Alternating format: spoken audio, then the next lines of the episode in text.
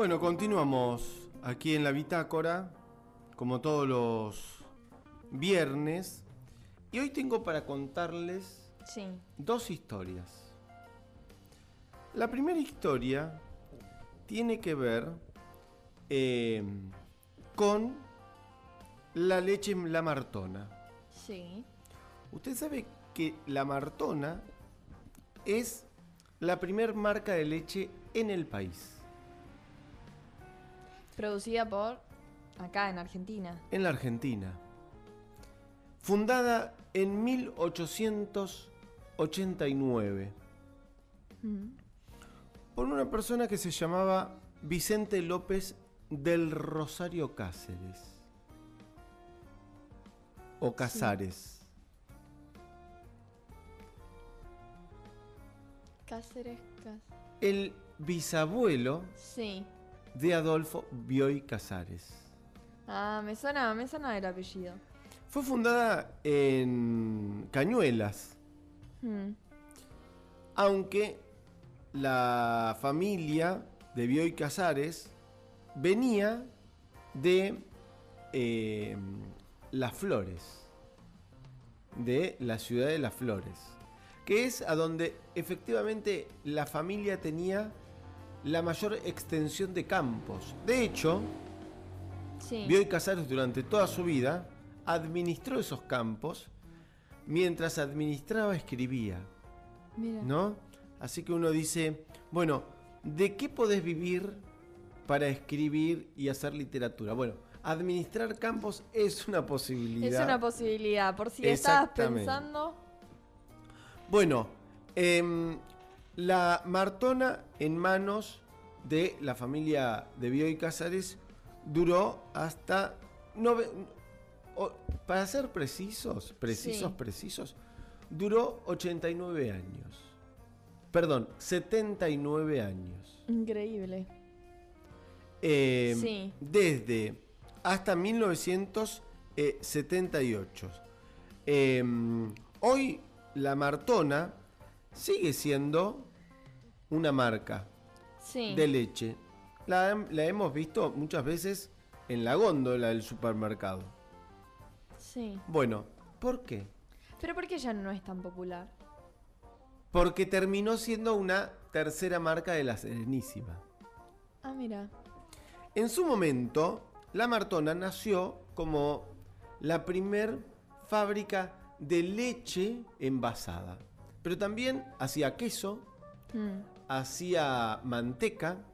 Es decir, empezó la industrialización de la leche. Con la Martona empezó la industrialización de, de la leche.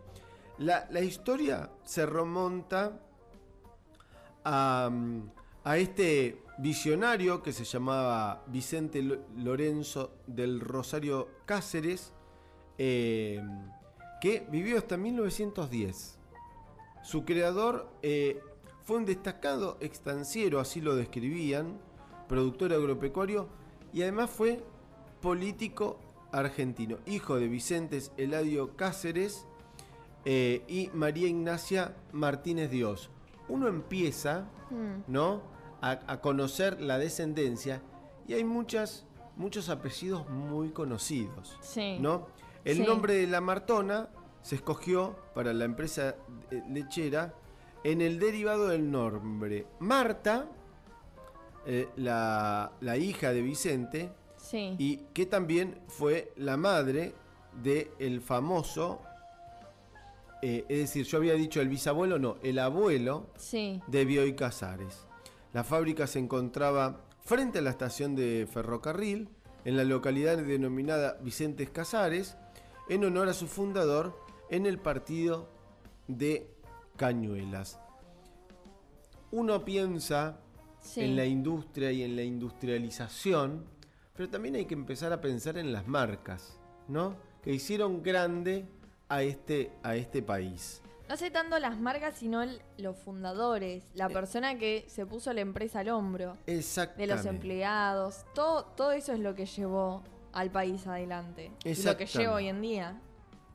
Quiero llevarla Sí. a un par de años después. Estamos hablando de 1889. Sí. pero la voy a llevar a 1907. ¿Sí? Bueno. Porque eh, había una familia eh, que se había radicado en Luján, Sí. acá muy cerquita. Estamos hablando de Cañuelas, de Luján, es Lugares decir, cercas. sí, en un radio menor a 100 kilómetros de la ciudad de Buenos Aires, ¿no? Mm. y que ahí se planteaba eh, realmente eh, la industrialización de la Argentina. Había un- un- unos, unos hermanos que vinieron inmigrantes Mm. de apellido Monti. Eran varios hermanos. Genesio, Abramo, Batista, Antonio y Franco. Montaron una fábrica llamada al principio Unión Italiana de Hermanos Monti, que comenzó a funcionar en 1888. Cinco años antes que Luján sea declarada ciudad y dejara su status quo de villa. Mira.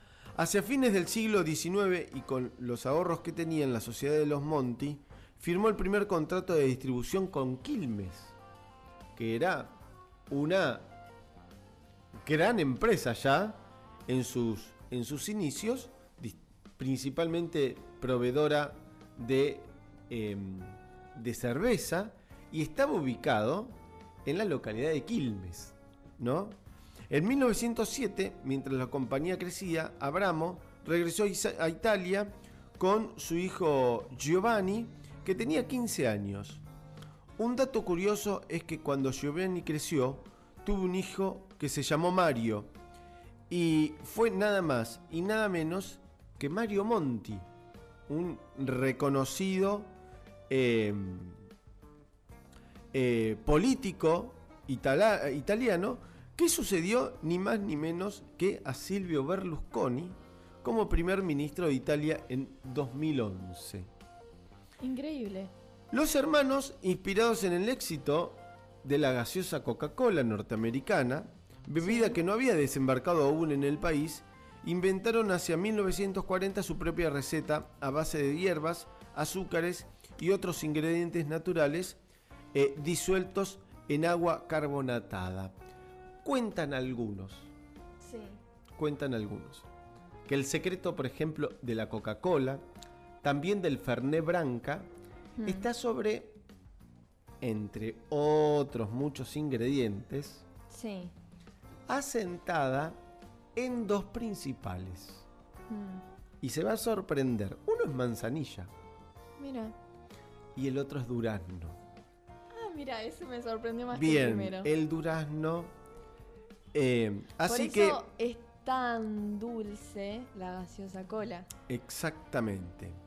Eh, siempre fue de color oscuro, muy dulce, aunque eh, con notas alimonadas. Le pusieron bidú y copó el kiosco y bares desde antes de la Segunda Guerra Mundial. ¿Cuál fue el problema? ¿Cuál? El momento en que desembarcaron las gaseosas norteamericanas. Y ahí uno se da cuenta, a ver, ese es el gran debate de la Argentina, si cuando uno tiene una marca instalada, la apertura del mercado, ¿sí? Puede sostener la, la, eh, prosperidad de esa empresa. Bueno, en este caso em, se la llevó puesta, Sí. ¿no? A- acá habría que hacer un paréntesis y también recordar dos marcas emblemáticas en esa, en esa Argentina que fueron Cruz Sí. y Paso de los Toros, dos marcas de gaseosas con origen uruguayo. En realidad, Cruz y Paso de los Toros se terminó de instalar en el mercado argentino porque antes de que vinieran las norteamericanas, la competencia ya estaba. Y yo muchas Claro. veces me puse, es muy larga la nota, Sí. eh, pero quiero terminar con, con- con esta, eh, con esta metáfora, ¿no? Hablando de la Martona, que ha- hacía leche envasada que, saca, que salía de, lo- de las vacas y que en definitiva esas vacas comían el pasto de la zona. A ver, Cardales no queda muy lejos de, de Cañuelas. Y digo, ese circuito virtuoso hizo de una marca una industria. Y en el caso de Bidú, estamos hablando de Luján, pensaba que la gaseosa en definitiva se hace con agua. Y en esa época el agua se extraía del pehuelche como muchas otras industrias. Así que en ese sentido, esa utilización de los recursos naturales que tiene la Argentina para hacer no solamente grandes productos, sino además grandes marcas, creo que deja un sellito ahí Mm. de la industria nacional. Obviamente.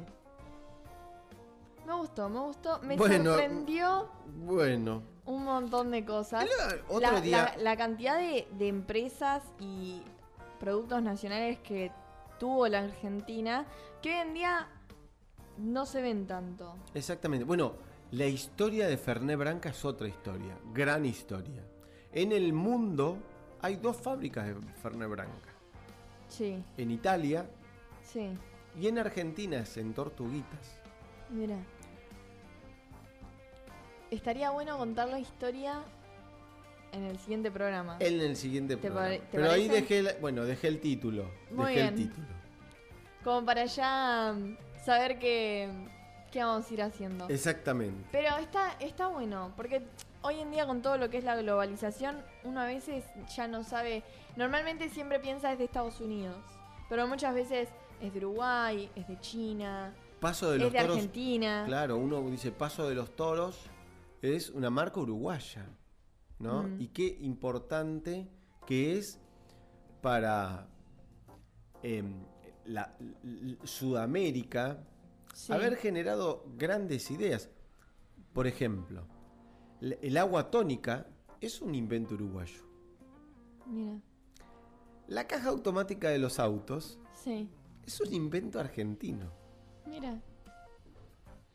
La La- virome Es un invento argentino. es un invento argentino. Bueno, yo creo que muchas veces es como que las grandes ideas siempre se pactaron y decimos, no, seguramente fue una idea de los europeos, seguramente fue una idea de Estados Unidos, seguramente De los persas. de los... Pero hay muchas invenciones de hoy en día que lo usamos normalmente, como la virome, que son invenciones argentinas. Exactamente.